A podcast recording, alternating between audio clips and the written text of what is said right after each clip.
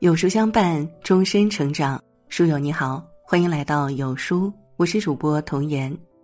早起是一种习惯，自律更是一种优良品质。早起自律社群全面上线了，拉到文末扫码进群，更多福利等你拿。今天我们要分享的文章是：成年人最大的自律是克制自己的反驳欲。《论语子章》里记载了这么一个故事：鲁国一位大臣辱骂孔子，孔子的弟子子贡听闻后一笑而过。有人问他：“师傅遭人诋毁，你也不帮着辩解几句？”子贡回答：“我师傅如天上日月，世人诋毁于日月何伤？多见其不自量罢了。”《道德经》有云：“善者不辩，辩者不善。”成年人最顶级的自律。就是克制与人争论对错的欲望。小说《三体》里有一种叫思想钢印的装置，被打过思想钢印的人会对某一事物产生狭隘偏执的认知。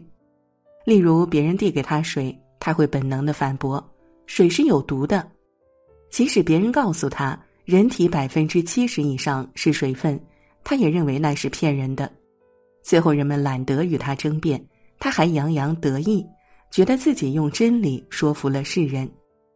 其实啊，生活里思想钢印随处可见，你肯定也遇到过这样的人。无论你如何摆证据、讲事实，他都一口咬定你是错的，并非他有意针对你，而是低层次的认知让他只能看到他自以为的事实。一个人认知水平越低，思维越缺乏弹性，越是难以容忍不同的观点。一九四三年，卡尔逊来到 IBM 总部大楼，想要出售静电复印机的发明专利。负责接待他的经理认为，IBM 拥有全球最顶尖的研发团队，即使真有实用的发明，也轮不到一位无名之辈来提供。在卡尔逊介绍发明内容时，经理频频打断，先是质疑复印机高昂的成本、笨重的体型，随后又反问。我们都有碳素复写纸了，还要你这玩意儿干什么？直到卡尔逊一一回应这些质疑，经理仍不依不饶，揪着他的履历追问：“你的本职不是律师吗？怎么干起工程师的工作了？”卡尔逊闻言收起图纸后愤然离开。五年后，IBM 总裁托马斯注意到纽约州一家名叫施乐的新公司。发展迅猛，抢走了 IBM 的大量业务。经过调研，他发现施乐公司的热销产品为办公复印机，而设计总监正是当初被 IBM 拒绝的卡尔逊。桥水基金创始人瑞达利欧曾说：“与你知道的东西相比，能不能妥善处理不知道才是最重要的。”习惯性的反驳，恰恰就是将自己的眼界。隔绝于不知道的世界，认为别人一无是处，并非自己无所不知，恰恰暴露了自己的无知。豆瓣上有个热门话题：什么是真正成熟的标志？一条评论获赞无数。有一天，你发现需要反对的人越来越少。苏轼被小自己九岁的张磊指出诗中谬误，没想过用辩驳挽回颜面。而是恭敬称对方为夫子。北大校长林建华开学演讲时被当众质疑读错一个字，感谢指正他的学生。见过世面的人明白自身的渺小，懂得在不同观点面前保持聆听的姿态。谷歌总监戴维曾将一位名叫强纳森的下属喊到办公室，指出他打电话时声音太响，影响到了其他同事。乔纳森却反过来质问戴维：“你前几天打电话时说话声音不也是很大吗？”周围的员工屏住呼吸，预感办公室里即将爆发一场激烈的争吵。但片刻沉默后，只听戴维诚恳地说：“如果我当时说话声音太大，我向你道歉。以后你发现我这么做时，也请随时指出。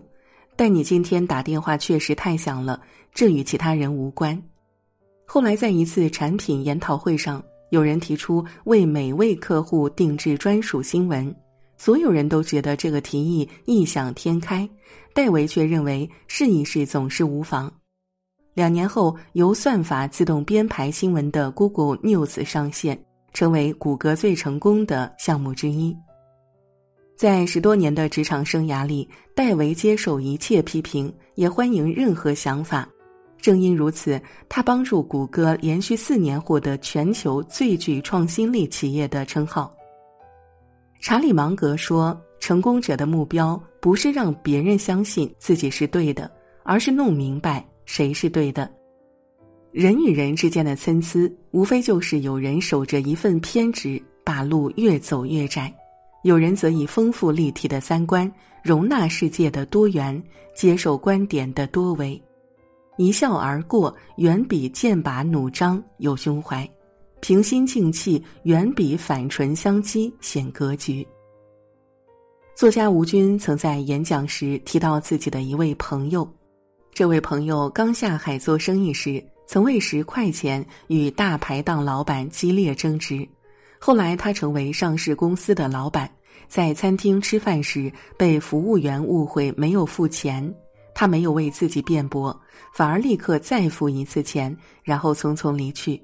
他向吴军解释，并非我不在乎钱了，而是对以前的我而言，十块钱可能就是半天的收入；对现在的我而言，用在争辩上的时间足够我赚好几顿饭钱了。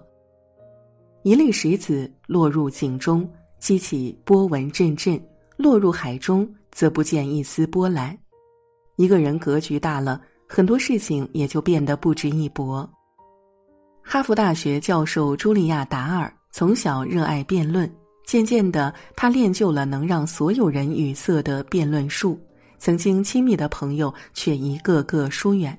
茱莉亚开始意识到，比赛中辩驳是为了获胜，生活中辩驳则往往是为了掩饰自己的无力。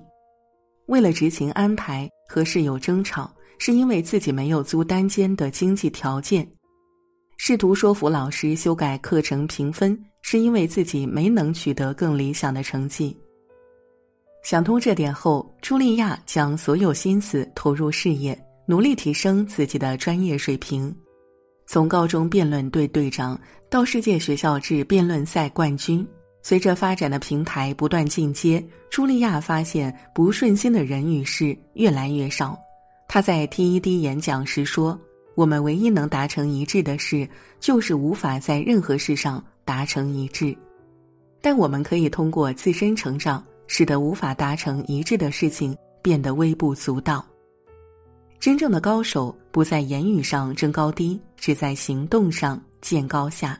遇事不变，并非示弱，恰恰是将有限的精力用来深耕自己，提升自己。”看过一段话，深有感触。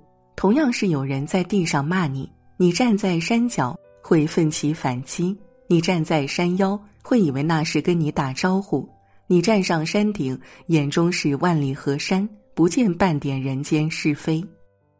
一个人境界越高，越能以超然心态包容和接纳别人的不同。